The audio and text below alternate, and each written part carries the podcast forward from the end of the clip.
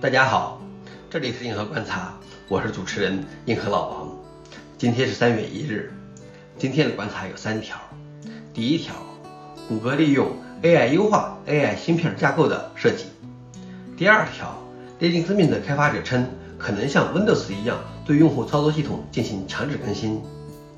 第三条，谷歌发布了一个 Windows 十远程代码执行漏洞的概念证明代码。下面是第一条。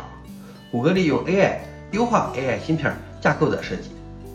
据报道，本月谷歌发表了一篇论文，披露了被称为第一个可转移的架构探索基础设施阿波罗。这是第一个在不同的芯片上工作的越多，就越能更好的探索可能的芯片架构的程序，从而将所学到的知识转移到每个新的任务中。该团队正在开发的芯片本身就是用于人工智能的芯片。因此，这是用 AI 来设计运行 AI 的芯片，在阿波罗中将为神经网络和生物合成设计的方法汇集在一起，设计出可能反过来用于神经网络和生物合成设计的电路。我觉得这就非常神奇了，但是另一方面，我觉得也有点可怕。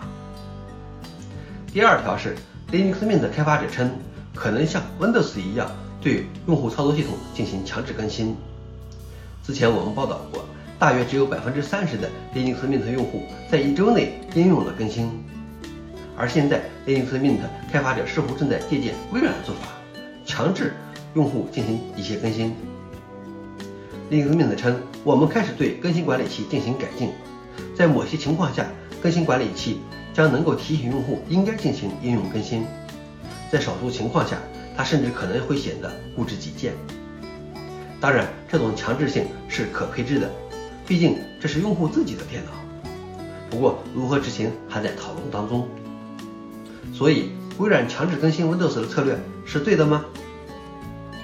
最后一条是，谷歌发布了一个 Windows 十远程代码执行漏洞的概念证明代码，只要访问一个网页就可以利用这个漏洞。这个问题是 Windows 字体渲染器的中的一个漏洞，该渲染器也是所有浏览器都会使用的。它容易被特制的 TrueType 字体破坏，从而导致其内存损坏和崩溃，然后可以用来运行内核权限的代码。不过该漏洞已经在 Windows 十的二月累计更新中得到了修复。远程漏洞是最严重的，尤其这还是一个基于网页就可以进行的攻击。结合上一条，有时候有些补丁真实的强制。好了，以上就是今天的硬核观察。谢谢大家，我们明天见。